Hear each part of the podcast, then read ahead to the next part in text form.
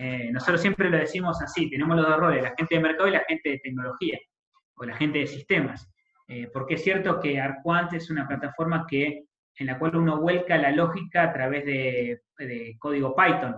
Eh, de manera que yo tengo que venir como el, agente de 80 años que no entiende nada de tecnología, que te escribiera una servilleta, comprar cuando esto suba más de tanto y vender cuando baje tanto, y vos, vos tenés que tener la capacidad de entender qué es lo que te escribí en esa servilleta y transformarlo en un diagrama lógico, hay que conocer bastante de lo que es un algoritmo, que es una secuencia de, decisiones, eh, para después, cuando desarrollaste el modelo lógico, volcarlo a código. Digamos, si tenés esos dos perfiles, alguien que sepa de, trading y alguien que sepa de, sistemas. Eh,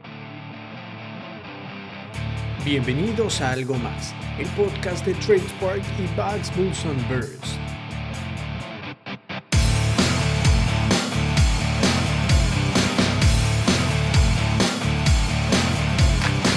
Este es un espacio donde hablaremos de emprendimiento, proyectos, mercados, nuevas tecnologías Hoy tenemos el agrado de contar con la presencia de uno de nuestros clientes, Lisandro Nassini de Nassini Alic, quien nos contará de su experiencia en la implementación y uso de nuestra plataforma Arquans y el servicio de consultoría Quant. El programa de hoy va a ser dirigido por Nicolás Lino, CEO de TradeSpark. Empecemos. Buenas tardes a todos, gracias por sumarse. Tenemos con nosotros a Lisandro Nassini, gerente general de Nassini Alic, que nos va a estar contando un poco su experiencia de, lo que fue la implementación del trading algorítmico, la implementación de ArcQuants y demás. Lisandro, ¿cómo estás? Hola Nico, un gusto, un gusto estar acá, gracias por invitarme. Em, a, tu disposición. Bueno, vamos arrancando. Como primero y principal, queríamos consultarte por ahí un poquito de que sos gerente general de Nassini, eh, Lisandro Nassini, Así que por ahí que nos cuentes la historia del broker, de cómo, cómo llegas hasta ahí, de qué es lo que hacen, por ahí para poner un poco en contexto de, qué es Nassini Alic. Bien, eh, arranca con mi abuelo. Él en el 63 eh, adquiere una acción del mercado de valores de Rosario, por aquel entonces era Merbarros, hoy ya saben que no, es más Merbarros, eh, y empieza a ejercer como agente a título personal. A su fallecimiento eh, se suman a la, a, la, oficina, te diría, ni siquiera a la empresa, eh, mi padre y mi tío, que, son quienes continúan la sociedad al, día de hoy. Ellos son, de alguna forma, presidente y vicepresidente, son los, los dos directores de la sociedad y desde hace ya 12 años que me incorporo yo a la, empresa y hoy estoy como gerente general. Eh, en ese periplo pasé por distintos puestos de, trabajo. Eh, cuando llegué me pusieron a, hacer papeles, eh, que es un poco lo que se podría considerar la, colimba acá en el, mercado de capitales, que es legajos, legajos, documentación, legajos, documentación. Hace 12 años las cosas no eran tan ágiles y eficientes como uno puede imaginarse ahora, que es todo digital.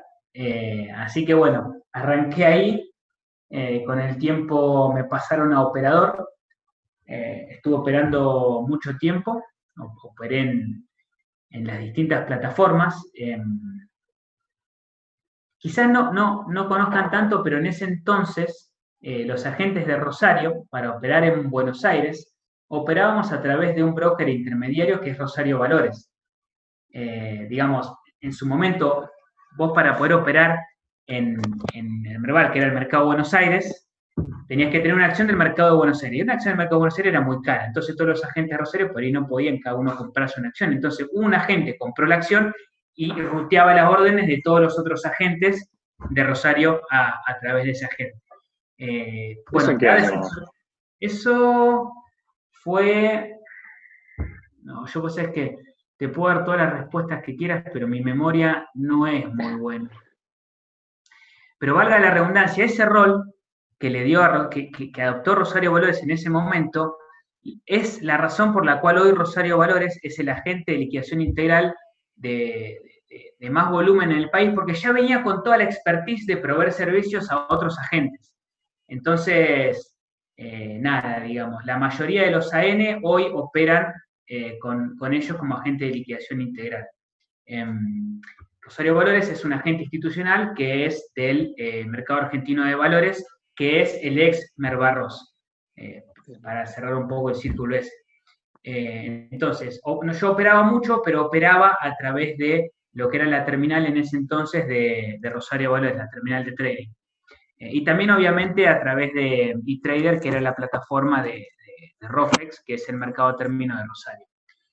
Em, quizás lo haya dado por sentado, pero eh, Nassini es una leak de Rosario. No sé si lo había comentado, pero estamos desde desde hace las tres generaciones acá en el centro de Rosario, a un par de cuadras de la bolsa. Y, bueno, hice papeles, hice operaciones, después hice mm, eh, comercial, en un, tiempo en donde me cansé del escritorio y me fui a, asesoramiento de clientes, eh, que es un poco, si, me preguntás, eh, la esencia del rol de la gente, en el sentido de que, mm, al menos nosotros que somos una league tradicional, en donde tenemos clientes de, mucha historia, a los que nos gusta darle un asesoramiento personalizado, porque uno termina desarrollando relaciones, em, es donde realmente se, valora el rol de un, agente, ¿no? Porque les estás hablando, comes con ellos, los asesorás a medida, eh, y muchas veces que alguien te diga, che, gracias a vos me, me pude comprar la casa, o pude hacer esto, o pude hacer lo otro, em, es, más allá de, este, eh, de esta nube de números y sofisticación que se esconde atrás del mercado capital, es la verdadera esencia y lo que realmente retribuye eh, de haber podido dar un servicio que agrega valor y que en última instancia ayudó a alguien. luego, de mi rol como comercial, empecé a notar un poco que había ciertos servicios que eh, como ALIC no, no, podíamos brindar, entonces había que, bueno, profesionalizar un poco más la empresa, la estructura y, dotarnos de recursos para poder eh, estar a la par de, los servicios que brindaban otros agentes. Y así fue como eh, me fui volcando de vuelta más a la gestión y al desarrollo de, de nuevos servicios dentro de la empresa, por decirlo de una forma operatoria en el exterior, operatoria con nuevos mercados, etc.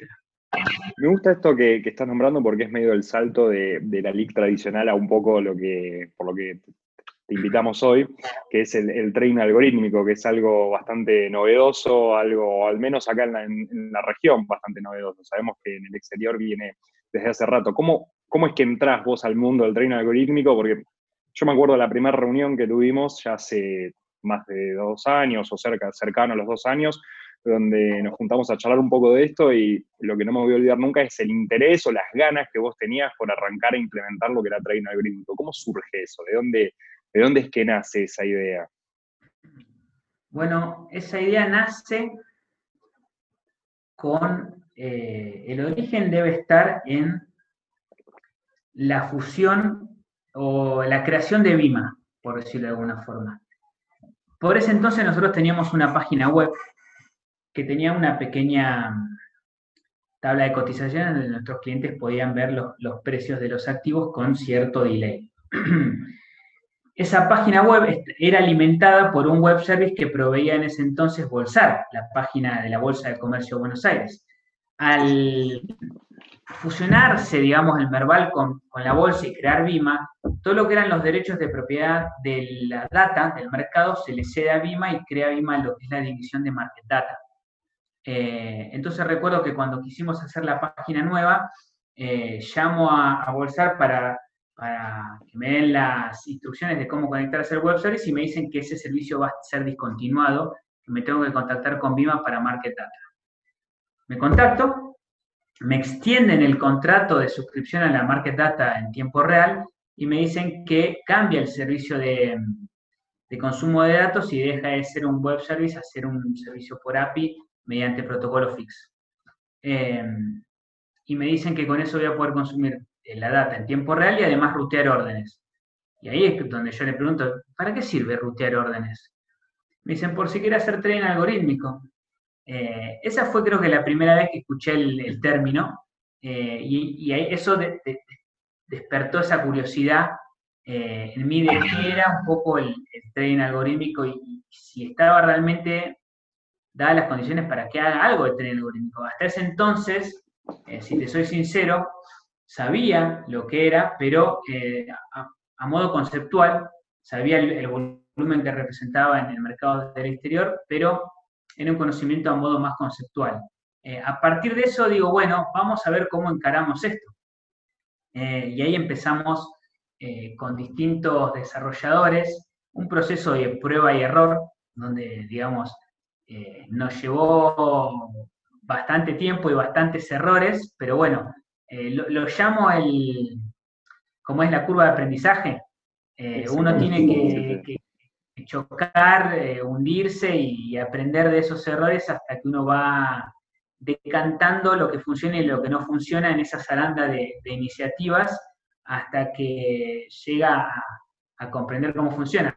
Tomamos a una persona que iba a ayudarnos en esto, esa persona no funcionó, fuimos por otro lado, eh, tratamos de hacer la conexión fix directo, nosotros la hicimos, eh, pero bueno, hacer las conexiones fix eh, a, a, Bima no es eh, sencillo, eh, vos lo sabés bien, es bastante engorroso. No solamente hacerlas, mantenerlas, creo que eso también es otro de los temas, porque no es solamente decir, uy, me conecto al mercado, ya está esto funcionando, sino que eso va cambiando, hay que ir actualizándolo, las, reglas cambian, significa que, bueno, es, el core de Tracepark, básicamente, estar ahí pendientes y actualizando todas las conectividades posibles.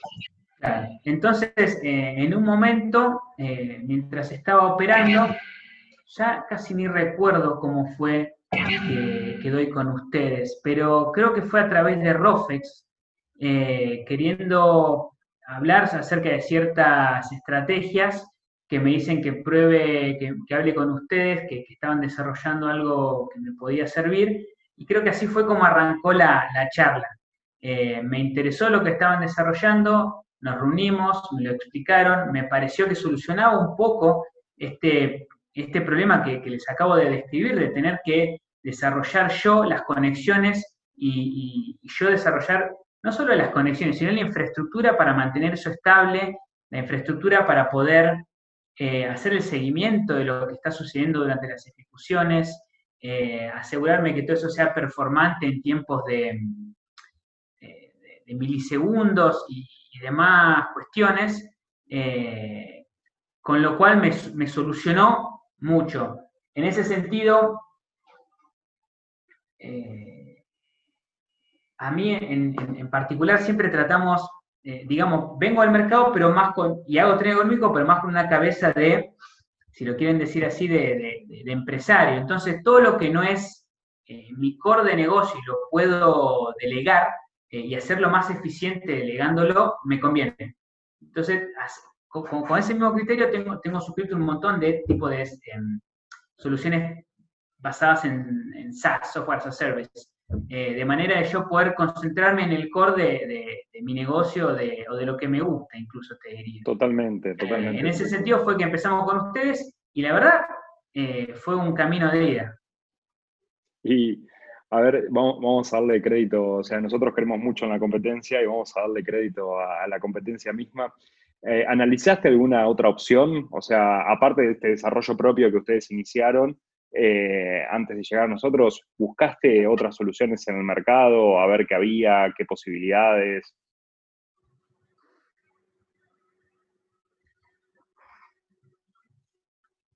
Creo que no había nada por ese entonces eh, llave en mano como podía ser su plataforma. Eh, tenía o la alternativa de desarrollo propio o, ustedes. Eh, se estaba desarrollando, creo que recién ahora está en una instancia productiva el, OMS de Vima, que en teoría tiene la, capacidad de hacer tecnológico, no lo probé, desconozco si cuenta con la capacidad o no, pero por ese entonces creo que no había una solución llave en mano. Si bien eh, hay otros productos a nivel internacional, ninguno que esté interconectado con nuestros mercados de la manera que, nosotros necesitábamos. Eh, entonces, si te soy sincero, eh, no, conocía de, su competencia, aún creo que desconozco de, su competencia. Y la única competencia en ese sentido era o hacerlo vos o andar con ellos, básicamente. Sí, hay, algunas soluciones, tal como decís, internacionales, eh, pero bueno, hay la conectividad y demás, eh, habría que, ver cómo funcionan en estos casos. Y si hablamos un poco de los desafíos del, del algorítmico, o sea, porque no sé, sabemos el, recorrido que tenés, sabemos que, no sé, cuando, cuando iniciaste con esto, eh, bueno, trabajaste al principio con nosotros para que te demos a mano, después empezaste a armar un equipo interno que, se encargue del trading algorítmico. ¿Cómo, ¿Cómo, fue esa curva, ese recorrido que fuiste, que fuiste haciendo, que no fue corto, o sea, ya, ya llevas casi dos años con la plataforma, o sea que es bastante tiempo. ¿Cómo, cómo viviste eso y qué, qué desafío fuiste encontrando en ese camino? Em, desafíos muchos, los sigo encontrando. Eh, supongo que el primer desafío fue eh, entender eh, de alguna forma la capacidad de, aplicar la, herramienta, por decirlo de una forma. Una vez que te das cuenta de todo lo que puedes hacer, eh, ahí es cuando tu cabeza dice, uy, pará, quiero hacer esto, pero para hacer esto necesito eh, descripción de lógicas, necesito transformación en código, necesito backtest, necesito corrida en simulación, necesito corrida en producción con poca plata, em, necesito investigación previo para reforzar los modelos que, alimentan las estrategias. Entonces, de alguna forma, cuando uno empieza a ver el uso de la, plataforma, eh, decir, bueno, lo voy a usar para esto, y, para hacer eso, si no, pero para hacer esto necesito esto, esto y esto. Entonces, a medida que vas viendo que, que la plataforma tiene un montón de usos, es que vas tratando de eh, adaptar los recursos necesarios para poder dar respuesta a cada uno de esos ítems que implican poder desarrollar una estrategia.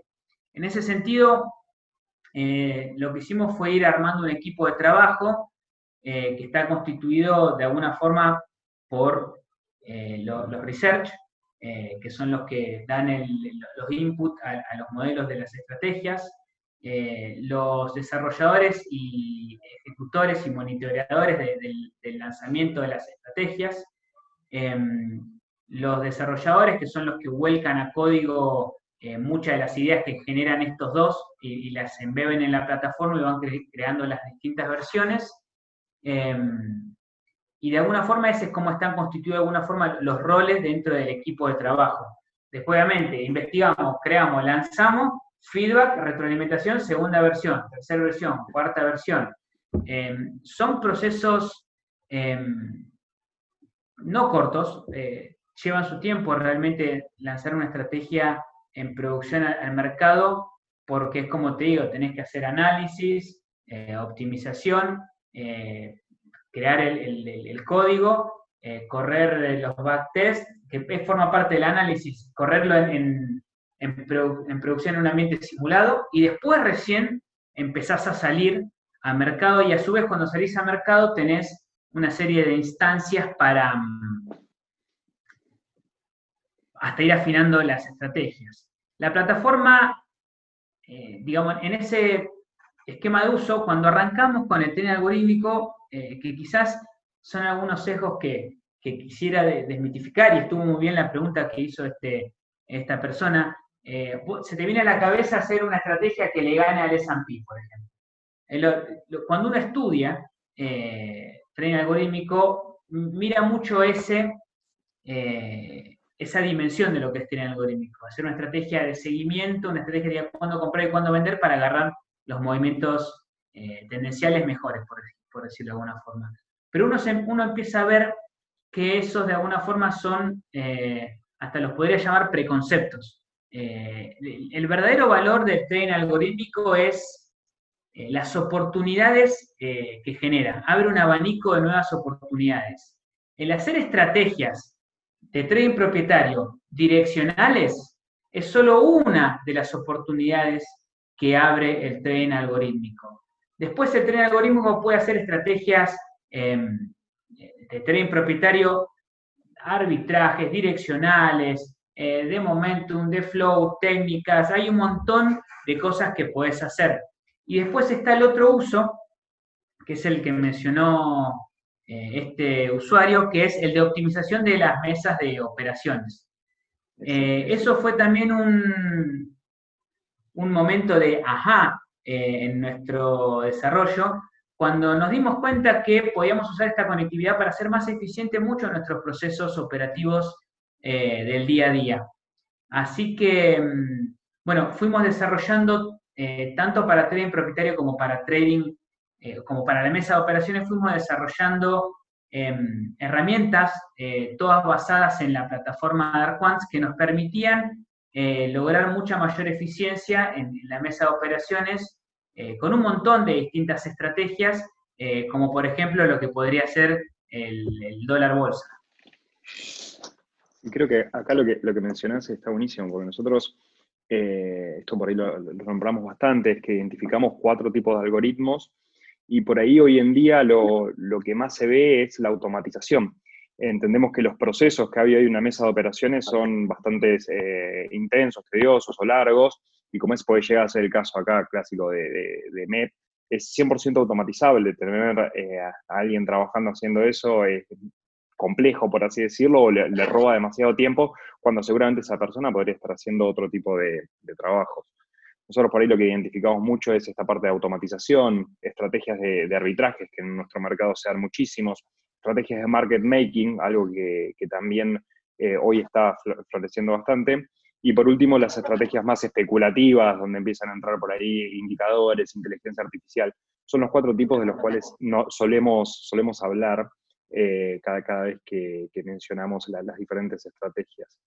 Em, de hecho, Nico, em, nosotros estamos dentro de, la empresa en un estadio en donde tenemos la herramienta, desarrollamos toda esta estructura alrededor de la herramienta que nos permite hacer un montón de cosas y hoy en día estamos buscando gente que nos dé una mano en crear cosas nuevas, porque creamos una, estructura que nos permite adaptar cualquier tipo de idea y, estamos buscando hasta gente que nos dé ideas nuevas de cómo aplicar esas herramientas.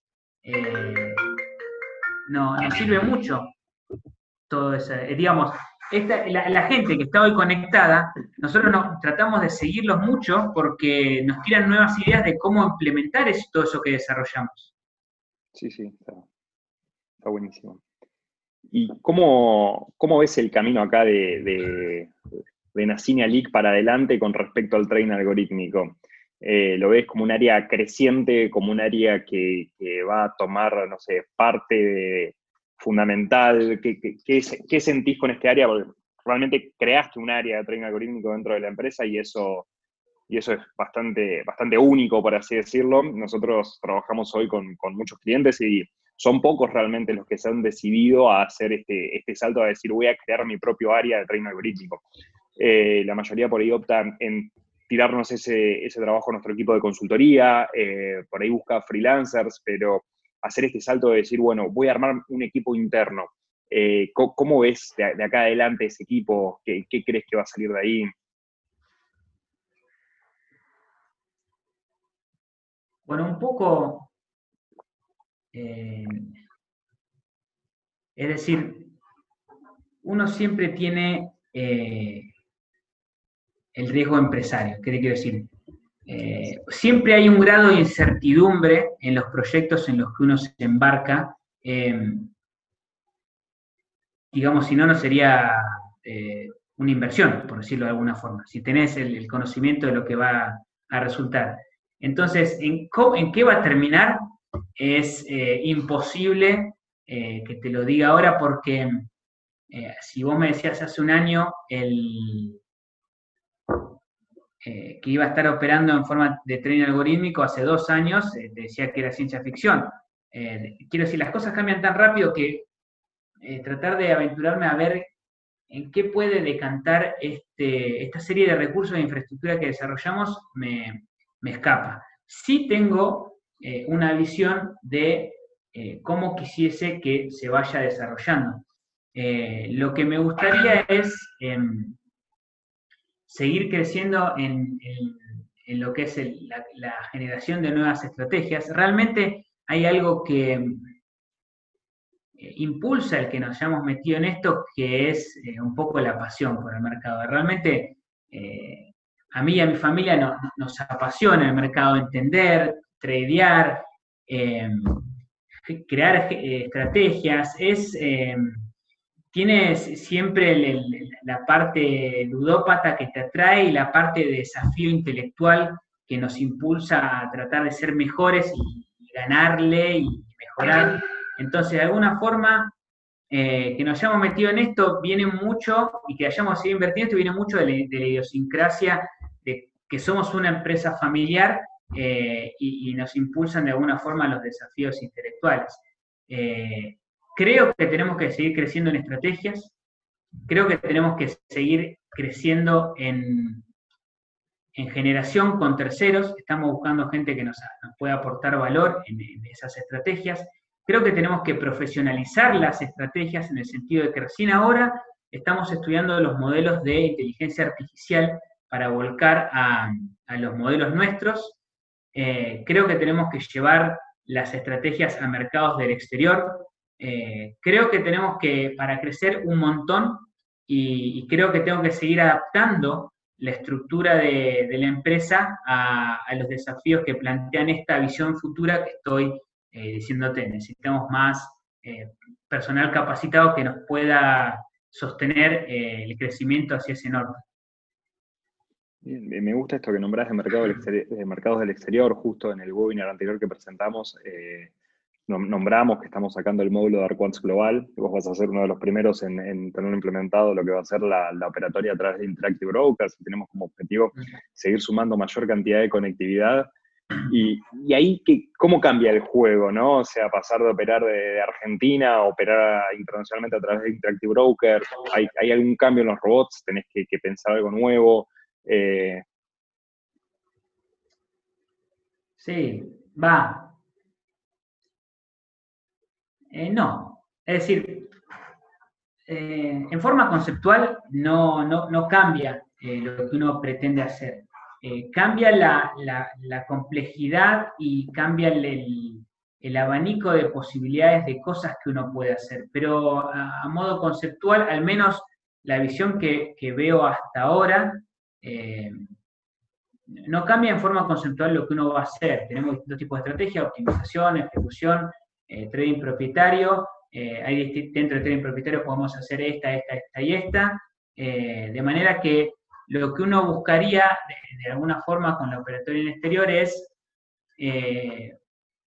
generar nuevas estrategias, buscar nuevas ideas. Sí, aprovechar el, mayor volumen, la mayor, variedad de productos, la variedad de productos, la profundidad puede llegar a ser bastante. Em, hoy en Argentina operar opciones es imposible, no hay volumen, ahí existe Galicia y, no existe más nada en lo que es opciones sobre acciones y en, opciones eh, sobre futuros puedes llegar a tener algo de agro, pero las opciones de dólar casi no existen, entonces el mercado argentino es muy, muy limitado, con lo cual eh, operar en el exterior abriría muchísimas puertas.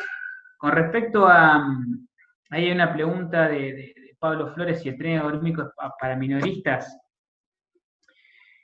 Podría serlo, hoy en día nosotros no lo tenemos 100% armado, pero a los clientes nuestros, algunos, eh, se les está dando la posibilidad de que ruten eh, sus estrategias desde la plataforma a través nuestro.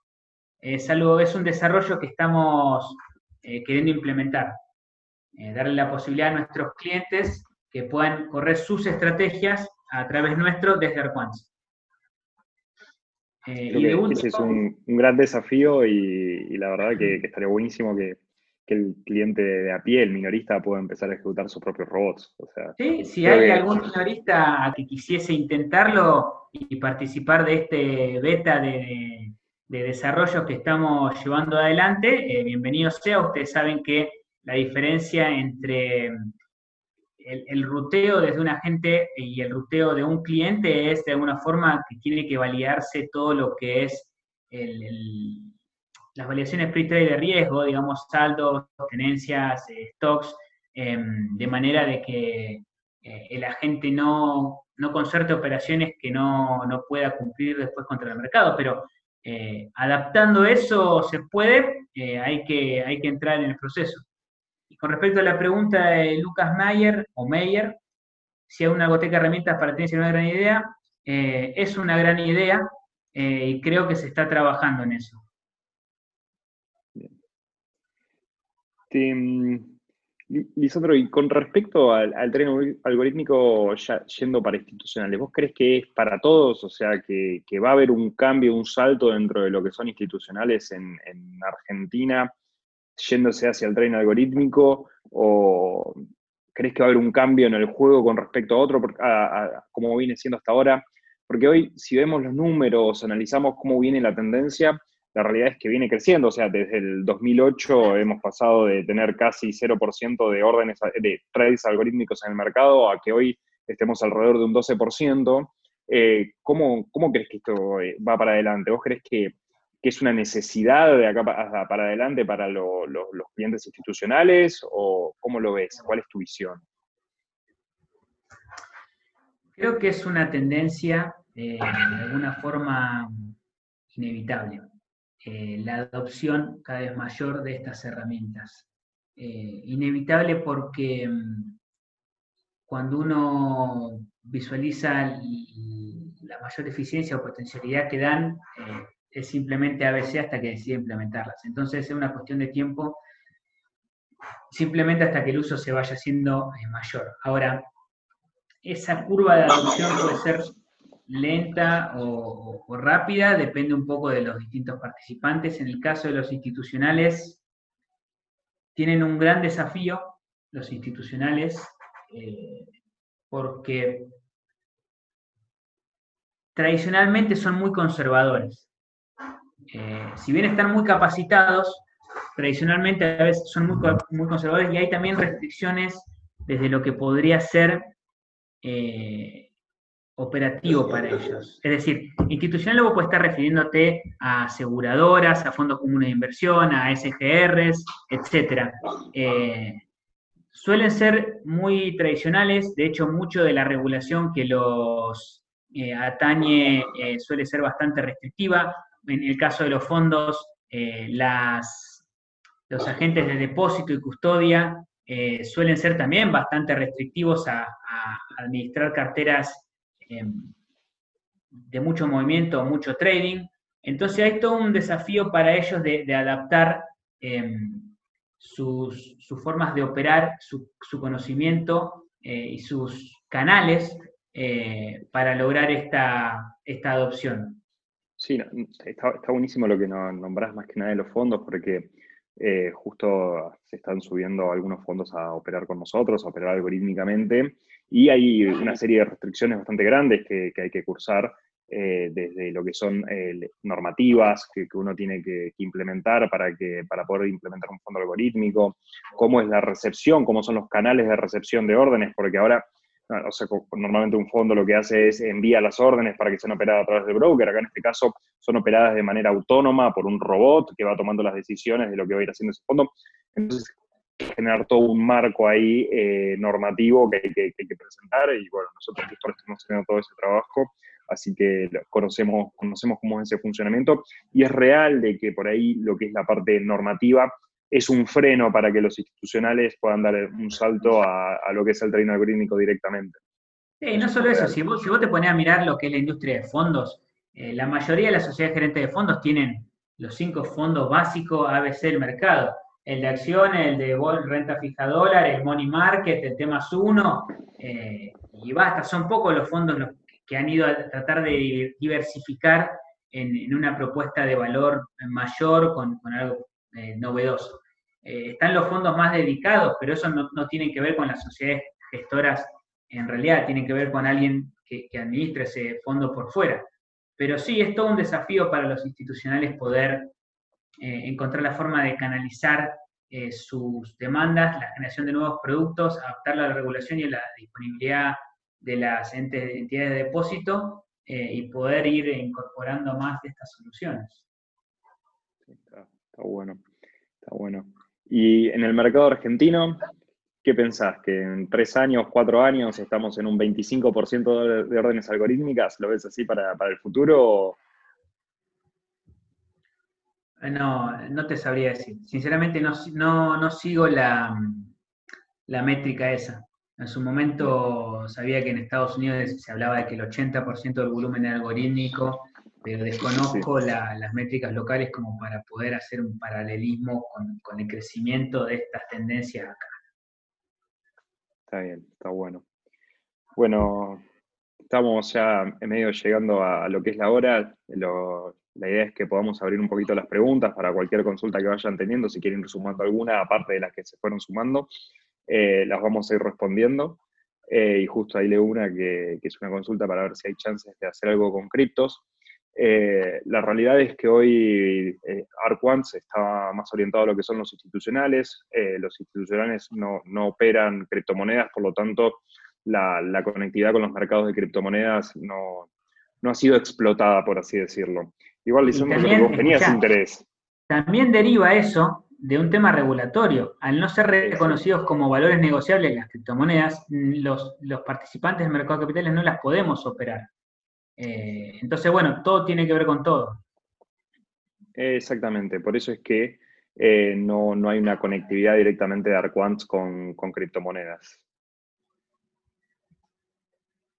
Y si tienen alguna duda, vayan cargándolas y las vamos respondiendo.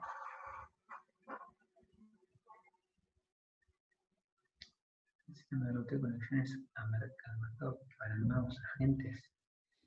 Eh, creo que sí, o sea, eh, Arquants es una, es una plataforma que en sí está conectada a diversos mercados. Hoy está conectado a Bima, a Rofex, a MAE. Eh, nos conectamos también a Interactive Brokers. Eh, después en el exterior estamos conectados a Paraguay, a Uruguay, a Colombia. Bien, la plataforma en sí ya tiene la conectividad y lo que permite es que una vez que está instalada, que la gente eh, con sus usuarios y sus cuentas rute, rute directamente hacia los mercados.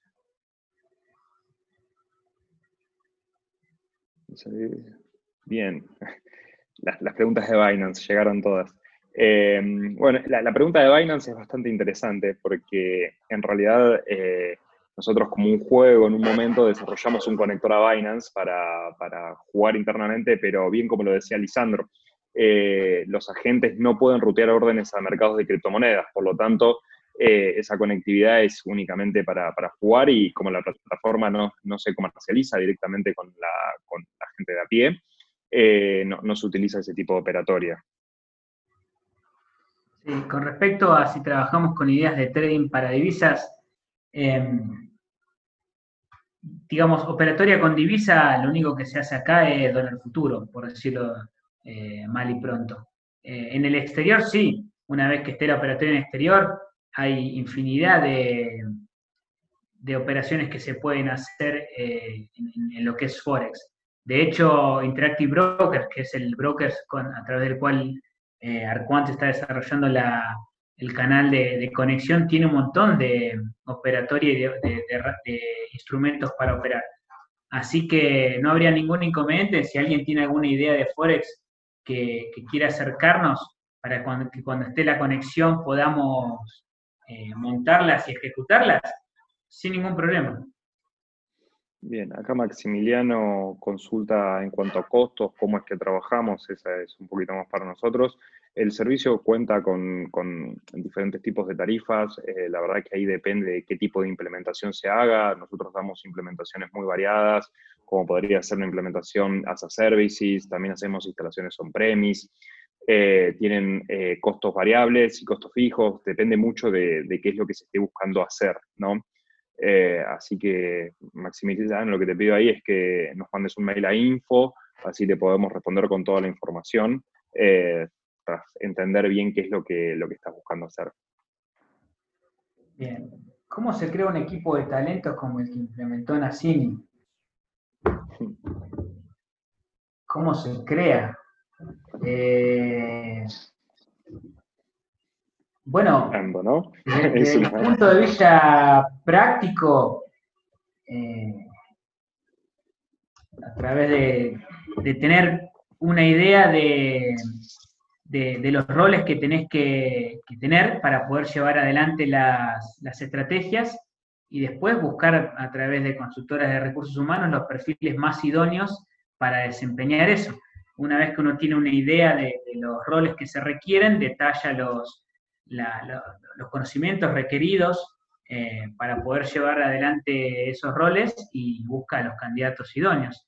Es decir... Te pregunto, eh, te pregunto yo, Lisandro, ¿cómo te fue con esa búsqueda? O sea, ¿te fue sencillo? ¿Encontraste perfiles acá dentro de Argentina? Creo que por, ahí... Nosotros tuvimos mucha suerte, nosotros tuvimos mucha suerte, pudimos adaptar a Arquant rápido, tenemos un grupo de desarrolladores trabajando con nosotros eh, muy capaz, eh, gente que ya conocía las API de ROFE, que ya conocía el protocolo FIX, que ya trabajaba vinculado a mercado, entonces tuvimos la suerte de tener un equipo de, desarrollo eh, con conocimiento que, aceleró muchísimo el, proceso, eh, pero básicamente, digamos, lo que tenés que tener eh, es conocimiento de lo que es el mercado.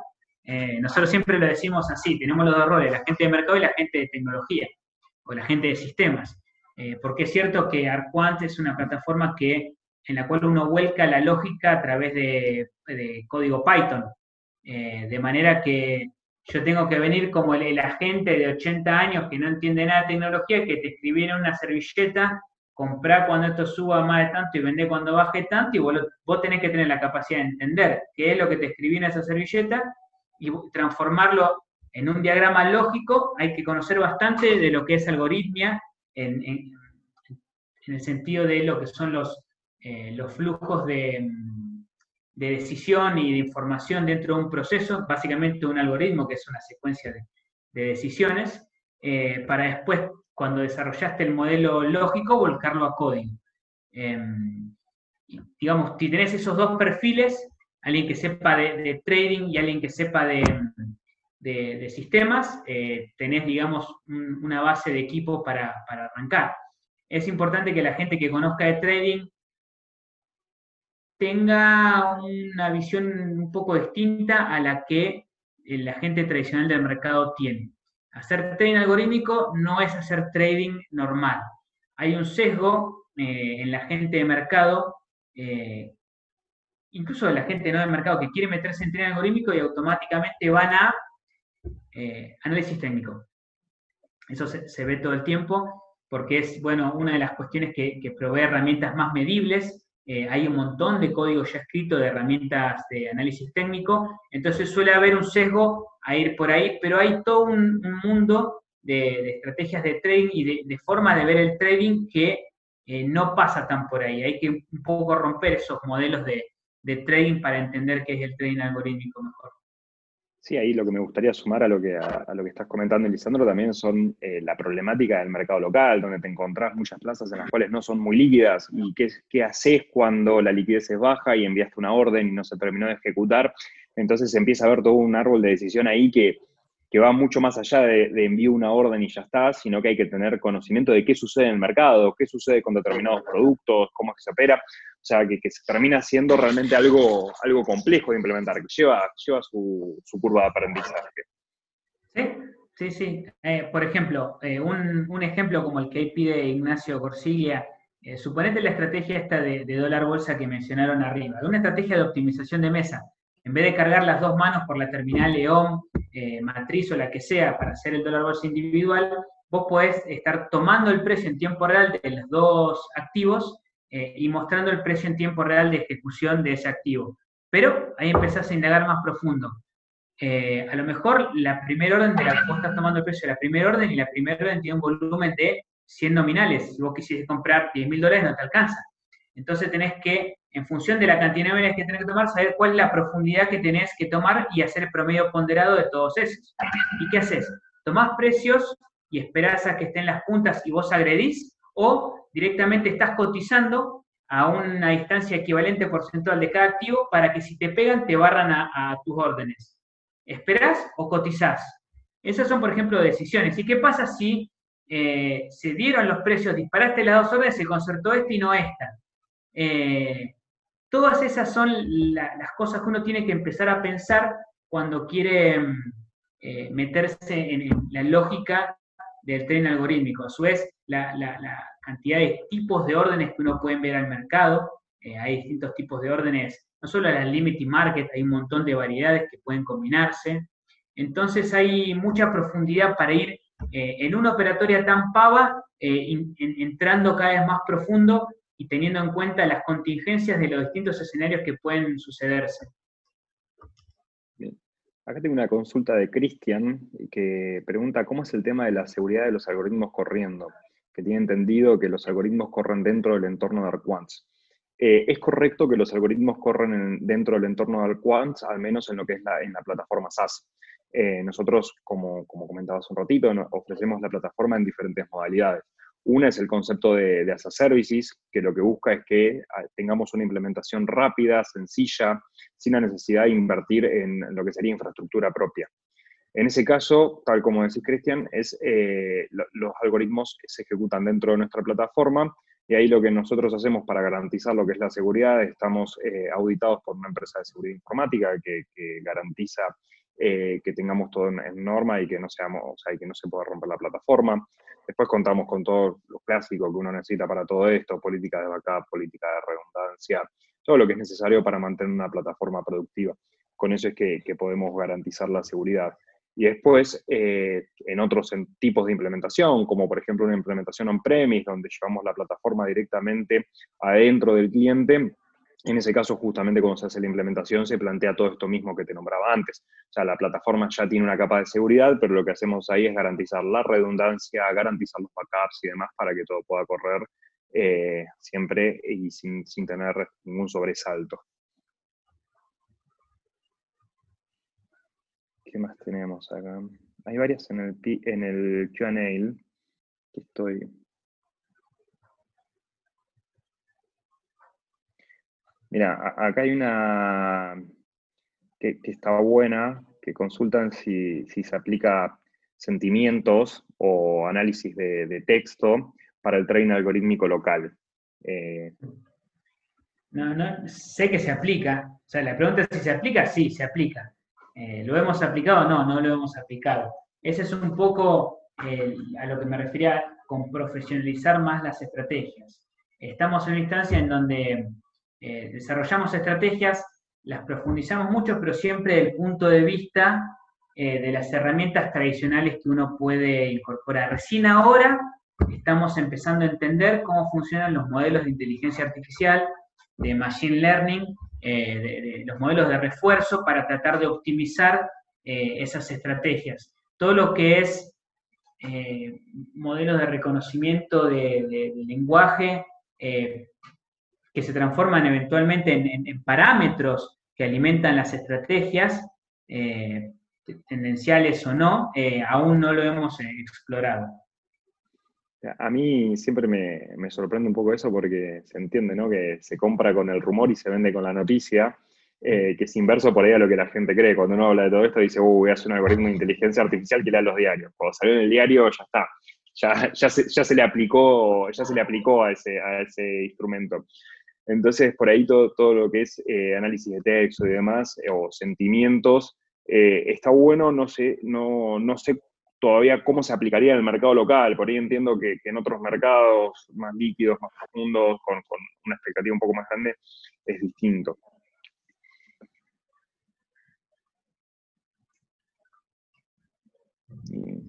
Bueno, Juan aclara algo. Si dice que en su experiencia no es necesaria tanta complejidad a lo mejor no, eh, hay estrategias eh, simples eh, que a lo mejor no requieren tanto desarrollo y hay estrategias que requieren más trabajo. en nuestro caso, cuando hicimos una estrategia, siempre, digamos, hubo un caso que no habíamos contemplado, ¿no? No sé, si del otro lado había una orden y entonces tenía volumen oculto, por ejemplo, y, y, te van sucediendo cosas que vos decís, che, pará, acá pasó esto. Y dije, uy, ¿qué pasó? Paramos la ejecución y nos ponemos a estudiar a ver qué pasó. Y de esos sucesos fue que se van, eh, desarrollando lógicas para los distintos casos de uso. Así que mm, sí, puede ser que sean sencillas, puede que, sean más complejas, eso es indistinto a la estrategia. Bueno, ya estamos sobre la hora. Eh, así que nada, Lisandro, te quería agradecer eh, muchísimo por esta participación. Creo que, está bueno tener estos encuentros así, poder comunicar o contar un poco lo que, lo que estás haciendo, porque la verdad es que, es increíble el camino que llevas recorrido o todo, este salto que estás haciendo al tren algorítmico. Eh, y nosotros creemos que esto, esto va a seguir, o sea, que, el, impacto que va a tener el tren algorítmico en, Argentina, en la TAM, va a ser bastante alto. estamos esperando que lo que es el market share crezca muchísimo. Así que está bueno poder difundirlo para, para que se vaya sumando más a estar operando de esta manera y hacer que por ahí la, plaza crezca un poco más. Así que te, agradezco por toda la participación, Lisandro.